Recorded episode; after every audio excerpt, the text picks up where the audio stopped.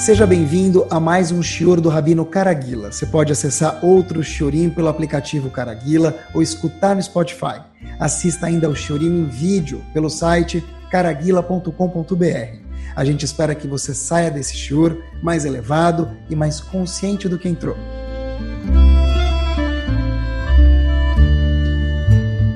Muito boa noite. Bezerra Hashem, hoje a gente começa com um tópico que é novo nos nossos shurim. Acreditem se quiser, na verdade não precisa nem acreditar se quiser, é só conferir no Spotify ou no nosso aplicativo Caraguila ou no Spotify procurando por Caraguila ou quem escuta no YouTube também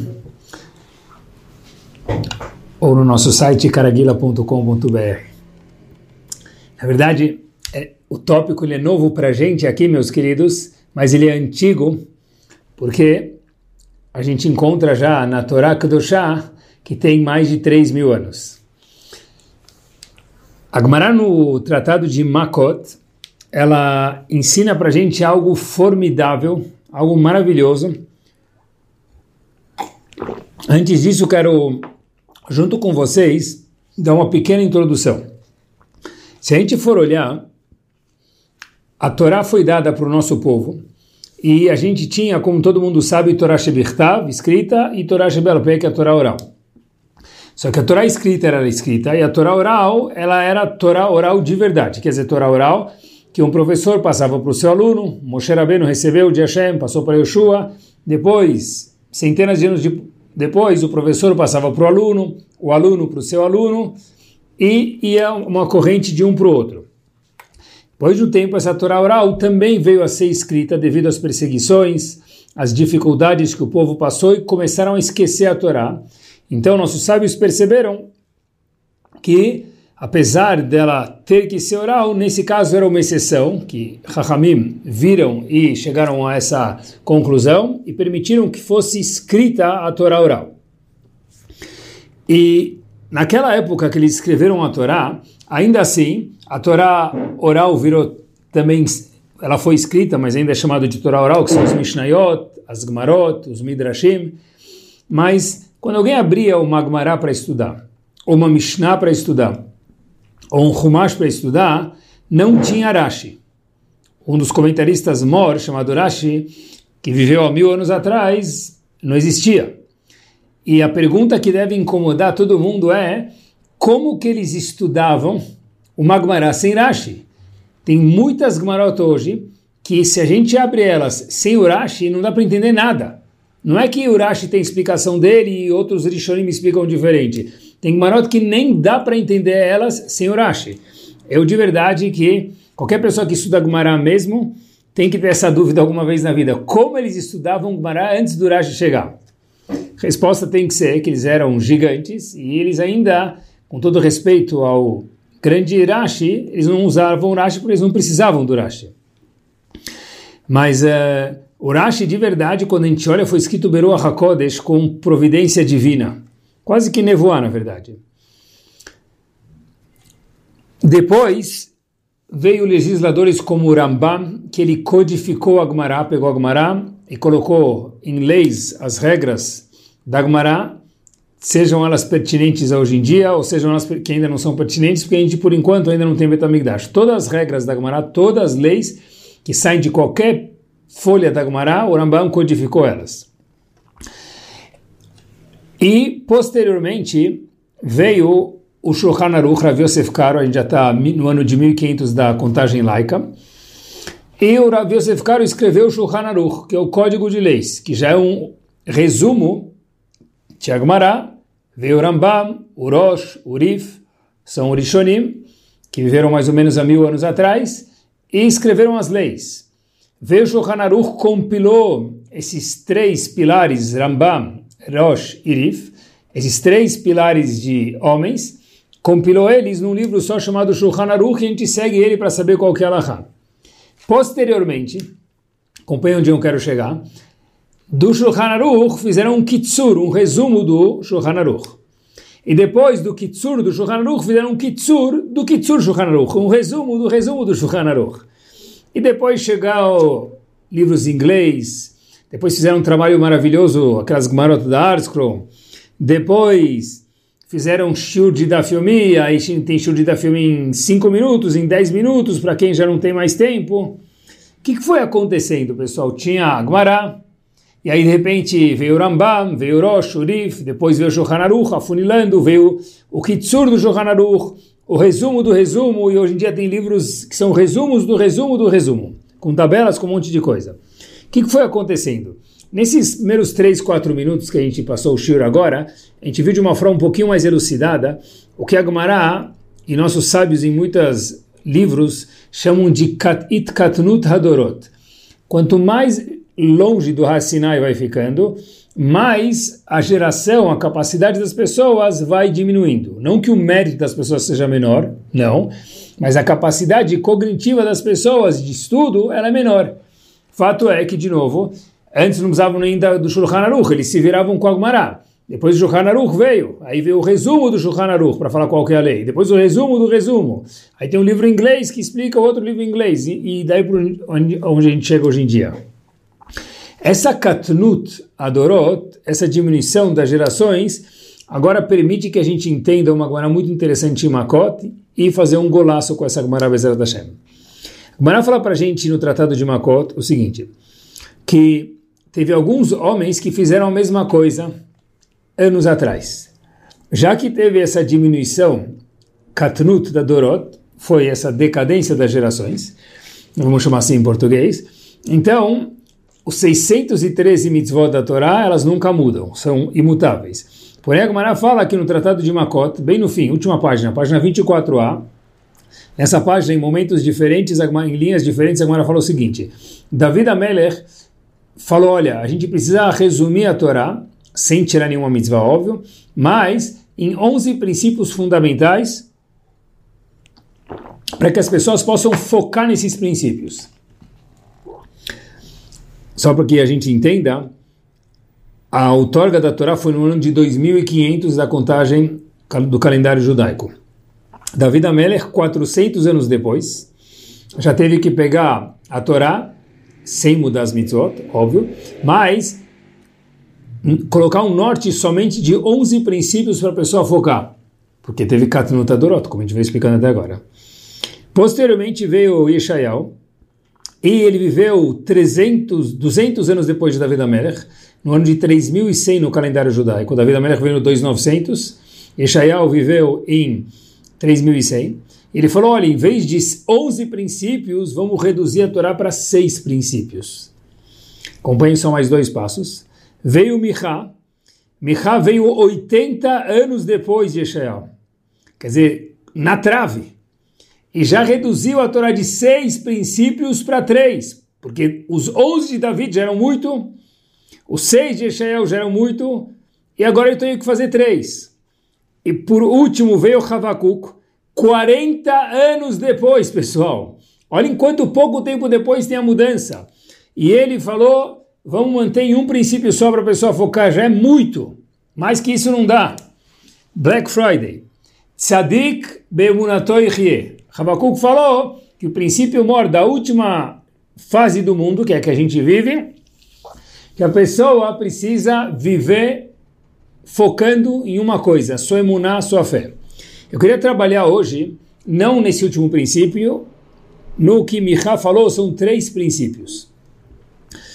Mas é curioso, mais uma vez, a gente vê que tem essa mesma ideia, que teve o Shulchan Aruch, o resumo, o resumo do resumo. A gente viu que desde que a Torá foi dada, David Amelech viu a necessidade de sintetizar a Torá em princípios. Yeshayahu, pouco tempo depois, fez menos princípios ainda para as pessoas focarem. Até que foi de 11, 6, 3 e 1 princípio fundamental. Eu queria pensar junto com vocês o seguinte: esses três princípios que Micha fez, um antes de Havakuk, 40 anos antes, Micha falou que a gente precisa se focar em três princípios. E, meus queridos, se a gente, se alguém fala assim para a gente, olha, pega a Torá e me coloca três nortes na bússola da sua vida. Pensem junto comigo. Eu daria essa lição de casa por 10 minutos, mas vou dar aqui para vocês 30 segundos. Enquanto eu vou falando, pense em quais três princípios a gente colocaria. Michal falou, eu já conto para vocês, três princípios que tem que nortear a vida do Yehudi. Tenta imaginar, de toda a Torá que a gente tem, de todos os valores que a gente tem, quais três princípios a gente escolheria. Bom, quem quiser pausar, pausa e depois continua. Mas eu vou contar para vocês, para não pegar o tempo de vocês, obviamente.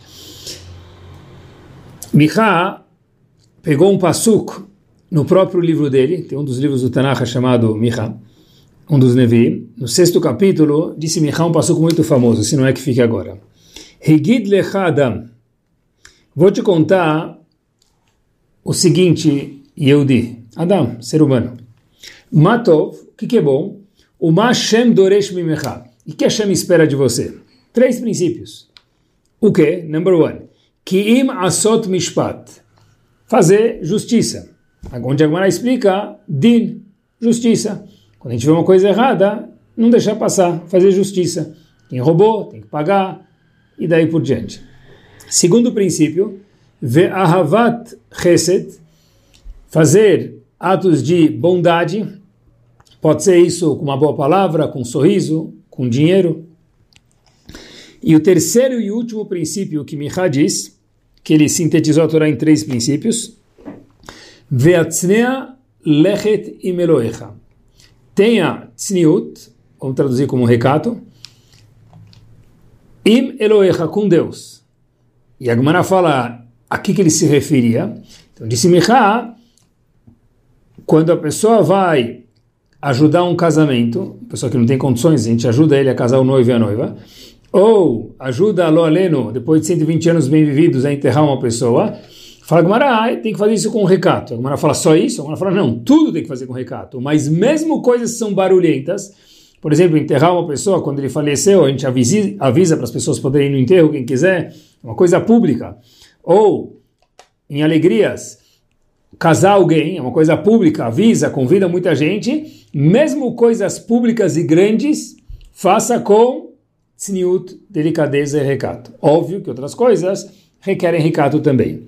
Ou seja, eu não sei se eu acertaria nenhum dos três princípios, eu não acertaria, não sei o que vocês pensaram. Então, os três princípios que Miha sintetizou a Torá inteira foram din, revisando, julgamento, dois, chesed, e o terceiro e último, Atznea lechet imeloecha.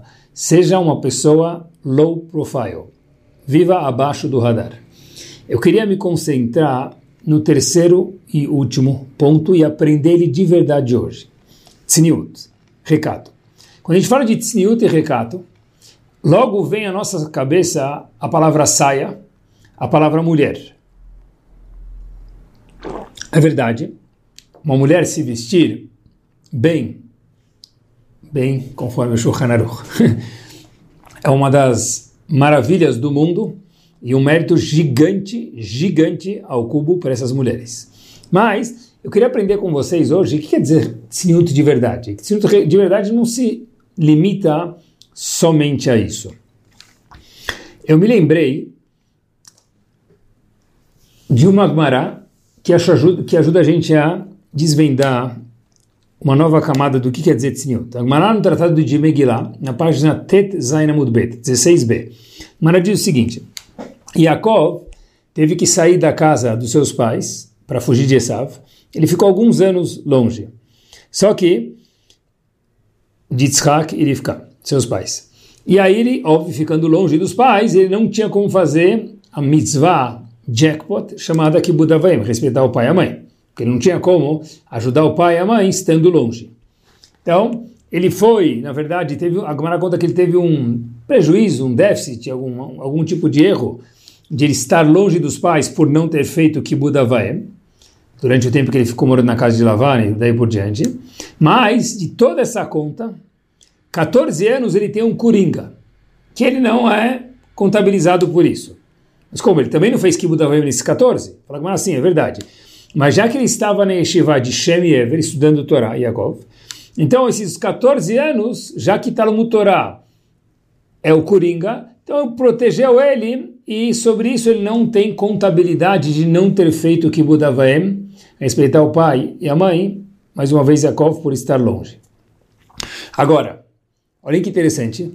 Como a gente sabe que Yaakov, acompanhe comigo que Power, ficou 14 anos fazendo, estudando Torá na Yeshiva de Shem Ever, a Gemara traz dezenas de linhas, fazendo contas de um personagem da Torá com outro, com a idade de um com outro, para provar que Yaakov ficou 14 anos estudando Torá, e justo esses 14 ele não foi castigado, por não ter feito o que Buda vem. A pergunta é, por que que, por que que Hashem em vez de fazer de uma forma que a tem que gastar quase que uma página inteira para chegar a essa conclusão, uma Gemara um pouco difícil até matematicamente falando, o que, não falou? Que Yaakov, a Torá podia contar para gente, Yaakov ficou na, na casa de Shem Ever estudando Torá. Porque tem que falar de um jeito que a gente tem que fazer conta a partir de outros personagens para assumir idades e no fim chegar à conclusão que foram 14 anos. Habibi, Hashem devia ter falado de uma vez, Yaakov ficou 14 anos estudando Torá. Igual que a Torá conta pra gente quantos anos ele ficou na casa de Lavana, explicitamente. E mais uma pergunta, para a gente entender o que é tzniut de verdade. No começo de Parashat Vayetze, a Torá conta pra gente algo famosíssimo. Yaakov chegou num lugar, ele adormeceu. É o lugar do Bet HaMikdash, como todo mundo sabe. Ele sonhou com aquela escada com os anjos subindo e descendo. O Pasuk fala Vaishkav Bamakom Hau. Yaakov, mesmo personagem, bem depois, dormiu naquele lugar. E aí o Rashi pula da cadeira e fala: opa, um minuto, câmeras, ação, diz Rashi. O quê? Agora ele dormiu.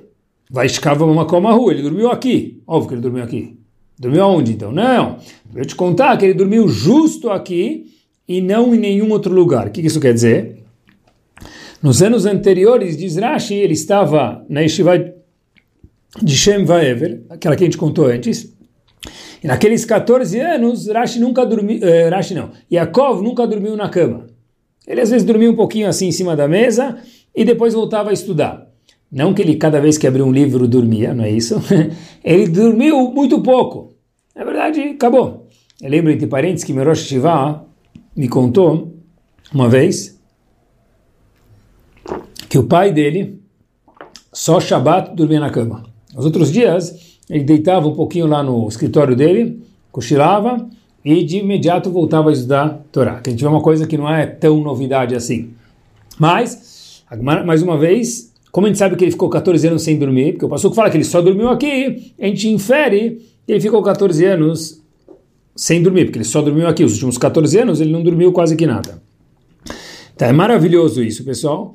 Mas tenta imaginar se tivesse uma yeshiva, que tivesse um aluno, alguns alunos, que estudaram ininterruptamente 14 anos sem parar. Não que eles não, eles não voltaram para casa Pesach, Sukkot, feriado, férias, Réveillon, nada. Estudando 24-7. Pessoal, imaginem a propaganda que essa yeshiva faria. Fotos, vejam nossos alunos, né? Olha que yeshiva maravilhosa que a gente tem, e daí por diante. Minha pergunta é, e por que Hashem não fez isso?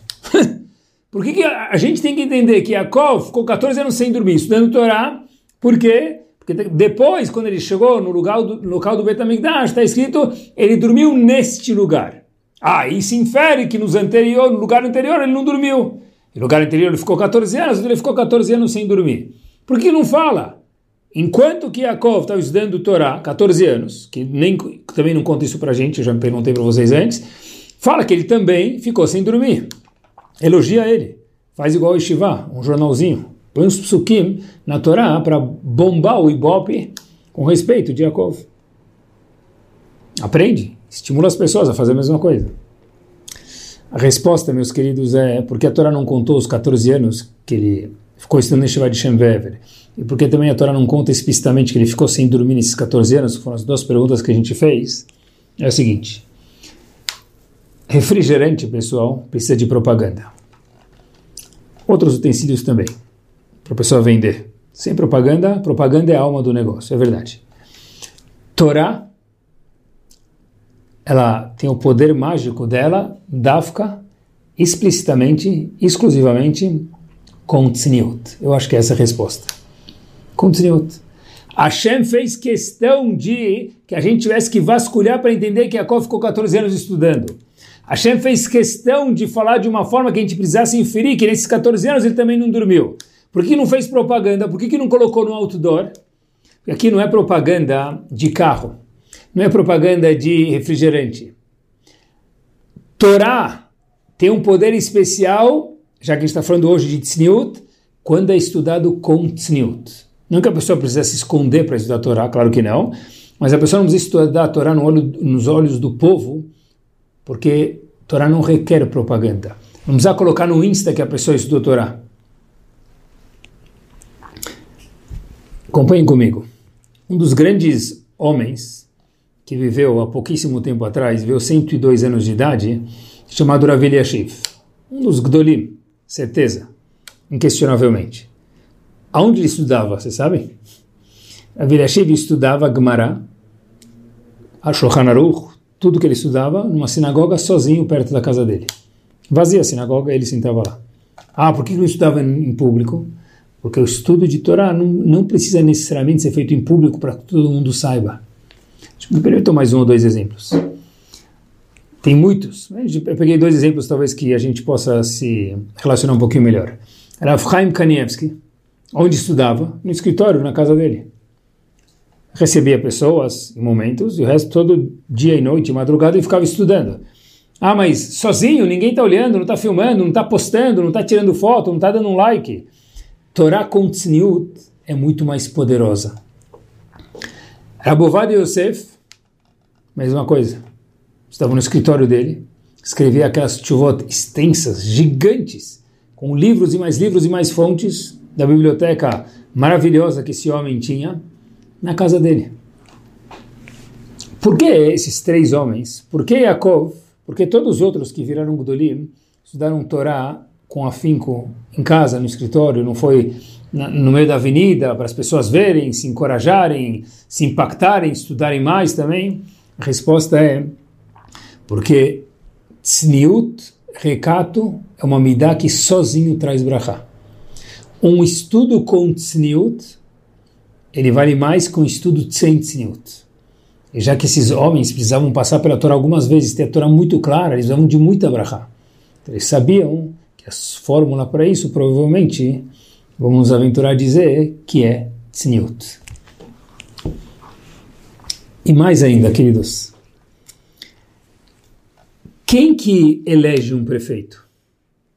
Normalmente, se democracia é o povo, se não é a Câmara, o Senado, o Knesset, ou o que for. Depende da forma de política de cada país. Mas alguém tem que eleger. Quem elege um gadolador? Quem fala que o Rav Chaim Kanievski, Zichron Libraha, era um gadolador, ou Rav Eliashiv, ou Rav Yosef? Quem que define isso?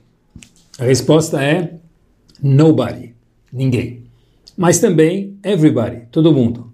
Como assim? Ninguém ou todo mundo? Nobody ou everybody? Me explico. Não tem eleição, ninguém elege eles. Mas por outro lado, quando Hashem aponta a lanterna para esses homens, everybody, todo mundo concorda que eles viram o gigante da geração. É nobody e everybody. Ninguém e todo mundo. Olha que interessante, mas como que ele vira um gadol se ninguém elege ele? Como funciona isso? A única religião do mundo que ninguém elege a pessoa para virar um gigante é a Torá Kedoshá, o judaísmo. Mas como funciona? A resposta é, quando a pessoa tem tzniut, vem brachá. Não precisa se propagandear para virar um gadolador. É a coisa mais, é o maior milagre que existe no mundo isso. Resposta qual que é? A tzniut gera bracha e por conseguinte Hashem fala, pode deixar comigo que quando chegar a hora de virar o gadolador, eu vou colocar, Hashem dizendo, as lanternas, o foco nessa pessoa e ele vai virar o gadolador, que é o que a gente vê na história inteira do povo Yehudi. Qual que é o insight que existe aqui, queridos? Eu acho que seja o seguinte, que é o seguinte.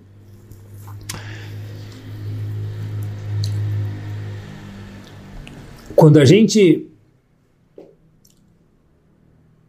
olha, eu costumo dizer que o melhor rabino, qual que é? Qual o melhor rabino? Rebbe Hanyan Ben Akashá. Por quê? E quando a gente escuta esse nome, a gente sabe que está terminando o Shur, que já vem o Kadish depois, esse rabino que todo mundo mais gosta. Uh, graças a Deus, escuta o nome dele, sabe que já está chegando a hora do recreio. Então, Rebi Hanea Ben Omer, o que, ele costumava dizer? Ratza Akadosh Baruchu Lezakot et Israel. Hashem quis dar méritos para o povo Yudi. E o que, que ele fez? Lefichach, portanto, Hirbalaem Torah Mitzvot. Deu 613 mitzvot. Um minuto, peraí. Rebi Hania, uma pergunta para você. Como assim? Se Hashem quer dar méritos para a gente, dá duas, três, dez mitzvot, vinte mitzvot e acabou. Quando Hashem dá 613 mitzvot, a pessoa tem muito mais chances de errar.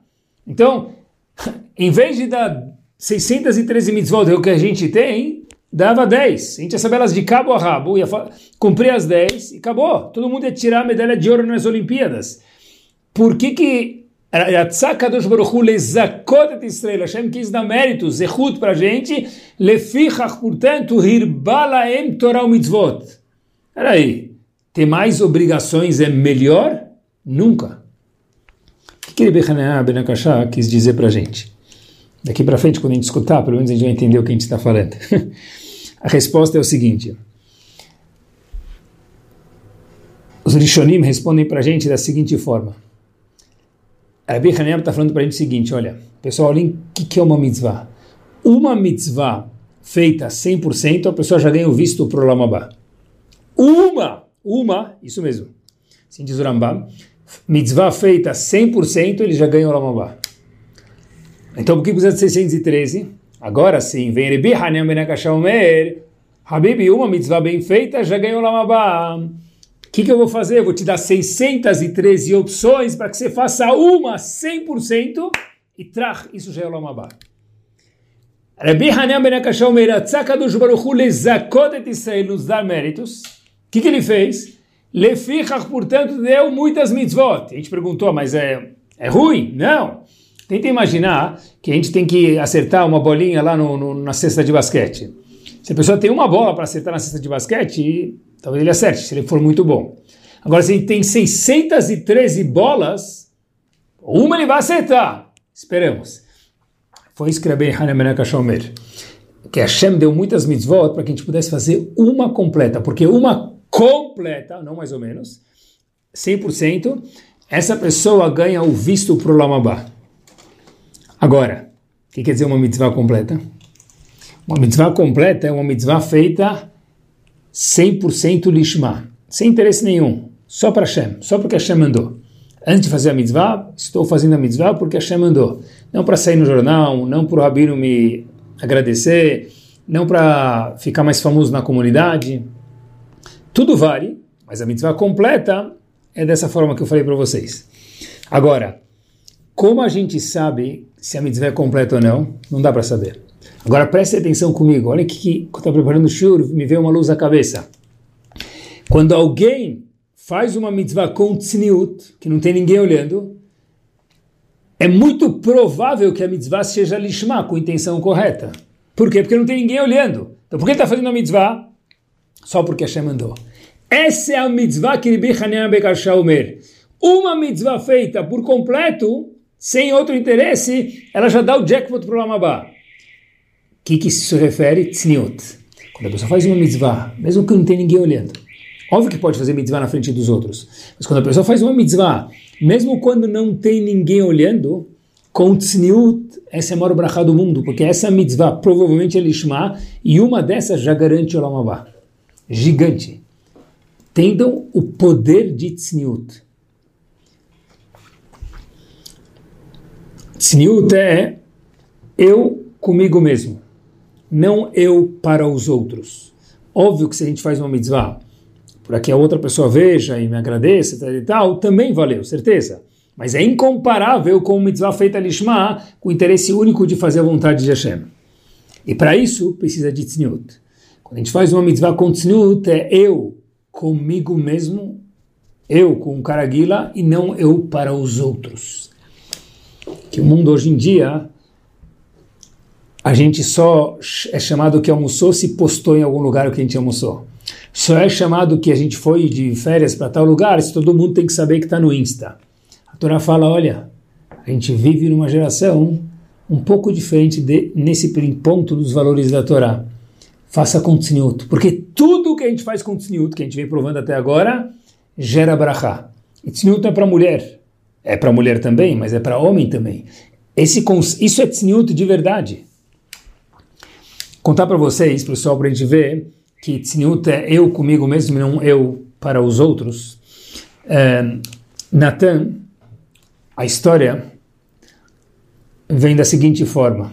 Havia um homem chamado Natan, pai, que estava esperando o grande dia chegar. Até estudou numa yeshiva, e chegou o dia de levar o filho dele para estudar na yeshiva, na mesma yeshiva que Natan estudou.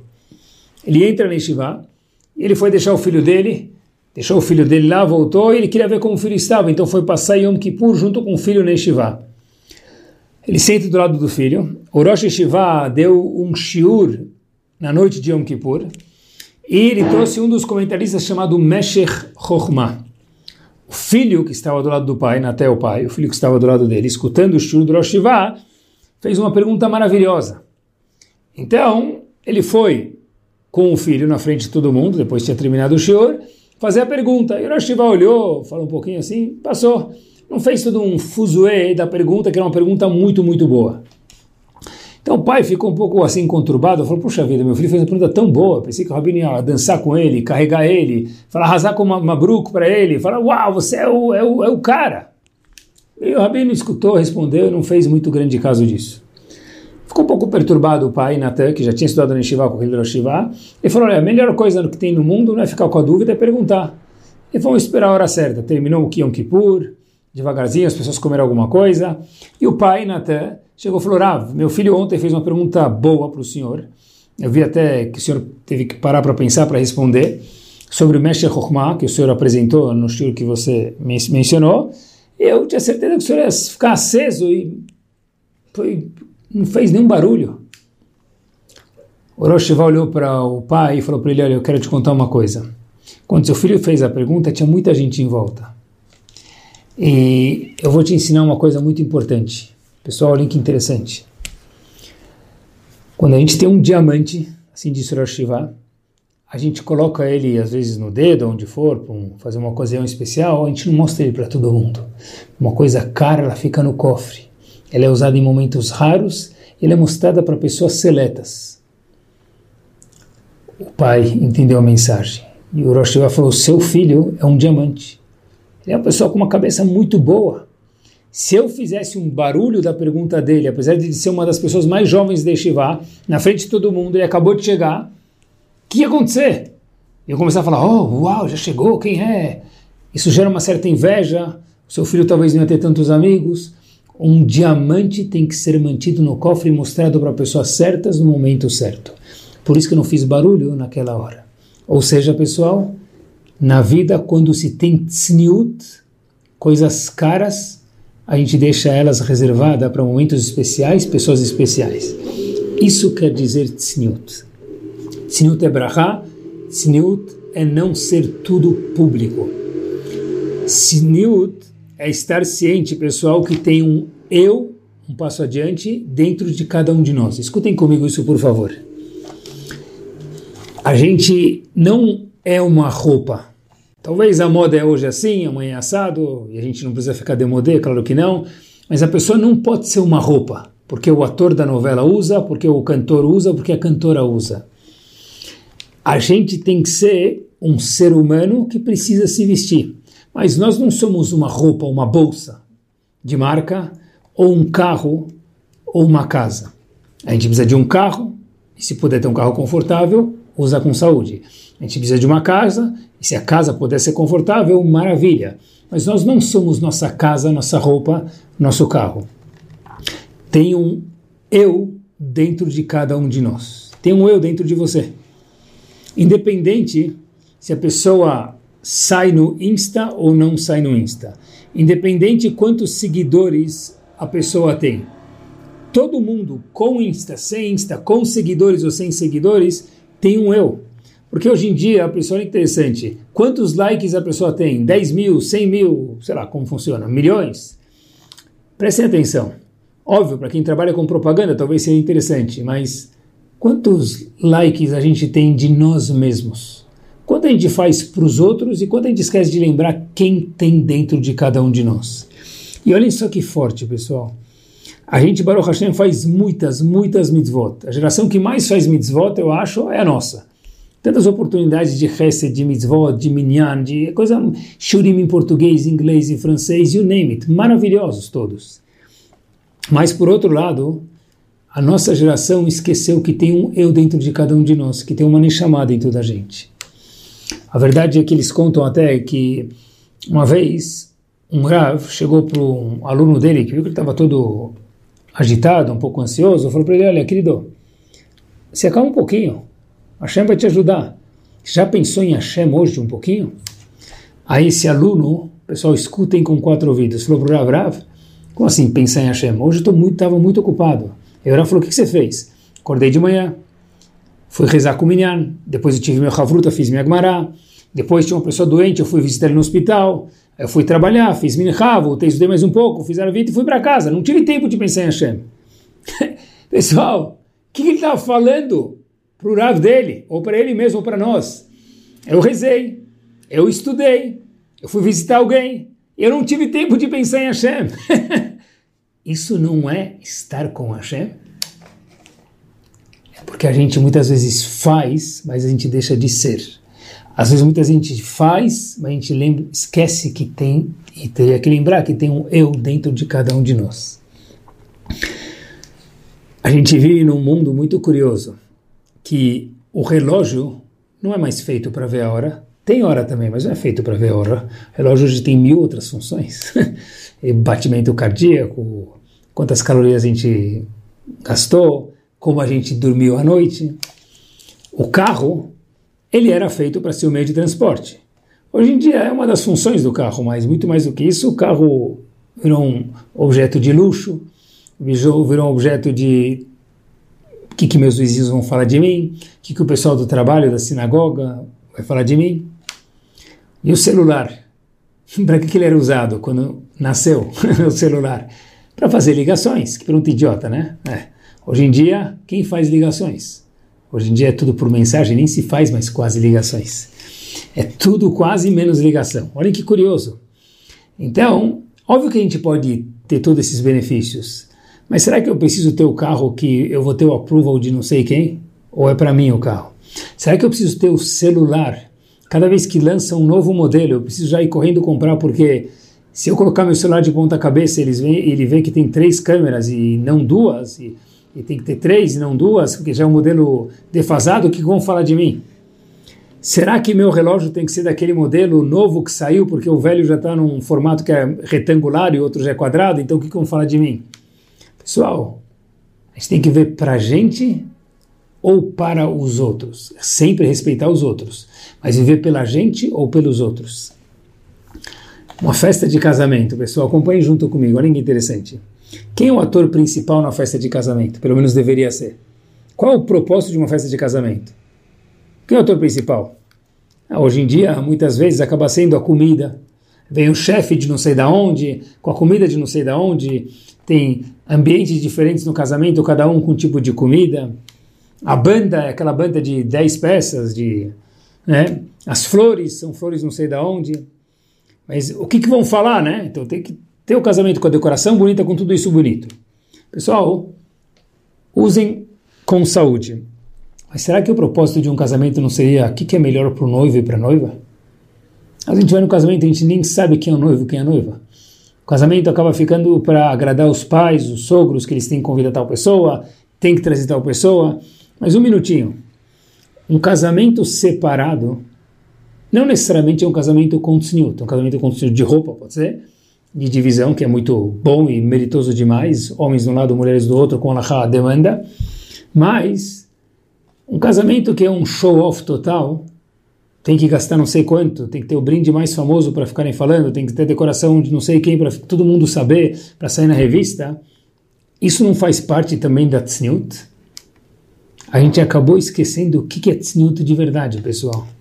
Esquecemos o principal, que o casal esteja bem. Talvez era melhor gastar um pouco menos e guardar para um apartamento melhor, para outros momentos. Tzniut é a pessoa consigo mesmo, lembrar que tem um eu dentro dele e que não é tudo que tem que ser feito para os outros. O bar mitzvah também. O bar mitzvah, quem tem que estar feliz? O bar mitzvah, o bar mitzvah com uma pizza, às vezes fica feliz chamando os amigos e uma música e dançando e fazendo bagunça. O bar mitzvah, o bar mitzvah acaba muitas vezes sendo festa para o pai, para a mãe. Peraí, porque todo mundo precisa saber que eu convidei, que eu fiz.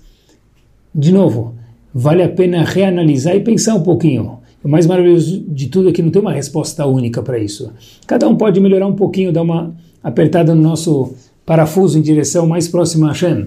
Mas é que precisa ter tzniut sim, porque tzniut traz bracha, pessoal. Tzniut é lembrar que tem um eu dentro de cada um de nós, a gente não precisa viver fazendo pelos outros.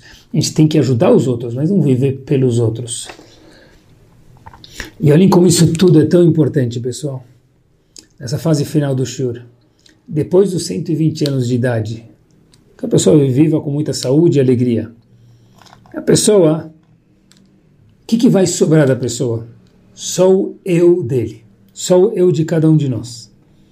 Agora, se a pessoa é o carro dela, se a pessoa é a casa dela, é o relógio dela, é o celular dela, que é o décimo primeiro dedo de cada um de nós, então, na verdade, o que, que vai sobrar da pessoa depois de 120 anos? Boa pergunta. A gente que escolhe. Como tudo na vida, a gente tem a opção de escolher. Porque esse conceito de tzniut, ele está 100% ligado com algo muito comum nos nossos dias, no mundo da psicologia, no mundo intelectual, no mundo moderno, que é chamado crise de identidade. A pessoa chega em algum momento na vida, ele fala, estou com crise de identidade. Óbvio, se a pessoa nunca investiu no eu dele, no eu interno dele, então a pessoa não tem identidade. É óbvio que ele vai ter crise de identidade, porque ele nunca teve uma identidade. Nem, nem para ter crise de identidade tem que ter primeiro ter alguma identidade. É, é antes disso. Né? E o nível de simcha da pessoa, da alegria de cada um de nós, da satisfação que a gente tem, também está completamente atrelado a isso. Porque olha que interessante. Antes da pessoa se descobrir, quem é ele, se autoconhecer, como é que é possível estar samer? Eu nem sei o que eu gosto. Eu nem sei quem sou eu de verdade. Aí eu preciso me vestir para aquele grupo de amigos. Eu preciso viajar para lá para agradar aquele grupo. Eu preciso fazer tal coisa para que falem, mas espera aí, e eu comigo mesmo? Quantas coisas a gente gostaria de fazer e não faz por causa dos outros? Pessoal, cadê o eu que tem dentro de cada um de nós? Como que a pessoa pode não ter crise de identidade. Ele primeiro precisa ter uma identidade e se autoconhecer, lembrar que tem um eu dentro dele. Esse é um dos segredos, talvez a gente nunca tenha pensado assim, de Simcha. Que a pessoa que se autoconhece, ele pode ser o cara mais feliz do mundo, porque ele sabe o que ele gosta, o que ele não gosta. Agora, a pessoa que nunca ficou em touch com ele mesmo, como que ele pode ser Samer? Que, que ele vai fazer para ser Samer? Ele compra um carro novo. Tá bom, dura um mês esse prazer, dois meses, até chegar a conta do IPVA. Aí depois o que acontece? Puf, cai. O relógio novo, dois meses, cai. Reforma, seis meses, cai. A única forma da pessoa ter simcha de verdade é a pessoa se autoconhecer. É algo magnífico. A gente talvez nunca pensou sobre isso. Talvez tem um outro ponto que Tzniut também leva a gente, com isso a gente termina, que Tzniut traz brachá, Tzniut traz simcha, a gente falou. Tzniut é a pessoa ter uma identidade porque joias ficam bem guardadas. Esse é o eu de cada um de nós. E tzniut leva a simplicidade. Recato gera, leva, é o caminho para a simplicidade. O que é simplicidade? Eu termino com uma história para entender o que quer dizer simplicidade. Tranquila, maravilhosa. Um dos grandes homens que teve na geração duas gerações atrás, chamado Ravari Levin, ele teve suas filhas casadas com os Gdolim da geração passada. Avchaim Kanievski, Rav Eliashiv. Ravari Levin, que era o sogro desses grandes homens, ele, ele era conhecido como o rabino da prisão. Mas, junto com isso, sem desmerecer as pessoas que ele ia visitar na prisão de forma voluntária em Israel, ele era um grande, grande, grande, grande Talmid Chacham, sábio de Torá. E, no momento, ele escutou que teve uma mãe que ficou com dois filhos em casa, o pai acabou falecendo cedo. Ravari Levin se predispôs a levar as crianças todos os dias para a sinagoga para falar Kadish. Então as crianças andavam com ele para falar Kadish pelo pai, era um mérito muito grande. Eles sabiam que era um homem muito, muito importante, e andar de mão dada com Rav Levin, todo mundo olhava e falava, quem são essas crianças sortudas? E dava um feeling de importância para as crianças estavam passando um momento muito difícil e doloroso naqueles dias. Rav Levin dava a mão para eles e andava com eles, acompanhava eles todo dia para a sinagoga, rezava e devolvia eles para casa todos os dias. Um dia, Rav Levin estava sentindo um pouco mal, indisposto de saúde, e ele falou, olha, falou para o amigo dele, olha, eu gostaria que você fosse buscar dois meninos em casa, levasse para a sinagoga e devolvesse depois da reza, como eu faço diariamente. Esse colega do Rav falou, claro, você me pedindo com o maior prazer do mundo. Chegou lá, pensou que eram duas pessoas grandes, ele vê duas criancinhas, ele dá a mão e começa a andar com essas criancinhas como o Rav Levin fazia em direção ao, cami ao caminho da sinagoga. Uma das crianças, chamada Uri, ele parou, empacou e não queria mais andar. A gente sabe, quando uma criança para, para mesmo. Começou a fazer birra, não queria mais andar. E aí, aquele colega do Ravar Levin falou para ele, olha, meu querido, eu não estou entendendo. Todos os dias você vem com o Ravar Levin nesse mesmo caminho. Ele te dá a mão, você anda até a sinagoga e volta. Então não é possível que você não consiga andar até a sinagoga? Então por que está empacando? Vamos, vem comigo, senão a gente vai chegar atrasado. E aí, essas duas criancinhas olham uma para a outra, e aquele adulto, o colega do Rav Levin, fala a mesma coisa, olha, vamos, você anda todo dia esse percurso, não é nada de novo, é o mesmo caminho que o Rabino faz com vocês, Rav Levin. Aí uma criança olha para outra e ele pergunta, que estão olhando um para o outro? Fala, não, não, que o meu irmão Uri, ele não anda até a sinagoga.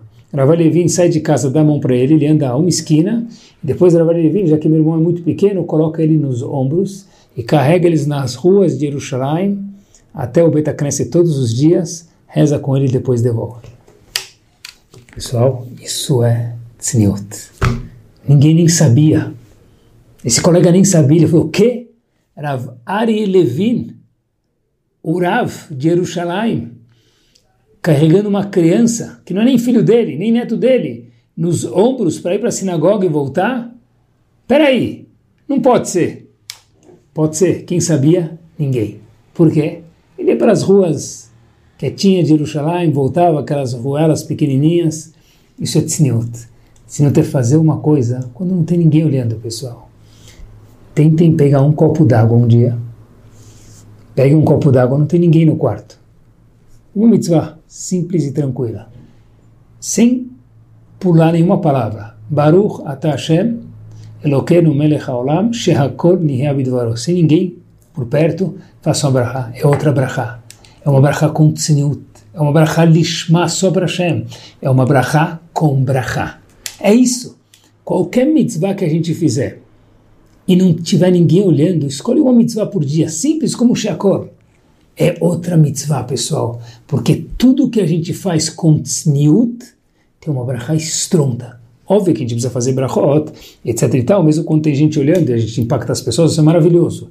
Mas tem que ter uma mitzvah para cada um de nós. Pode ser dar tzedakah, pode ser acender as velas de Shabbat quando não tem ninguém olhando, pode ser beber um copo d'água, escolhe uma e faz ela. É só eu com Hashem, para lembrar que tem um eu dentro de cada um de nós. Quem tem tzniut está com Hashem. Quem está com Hashem tem a maior brachá do mundo. Semana maravilhosa.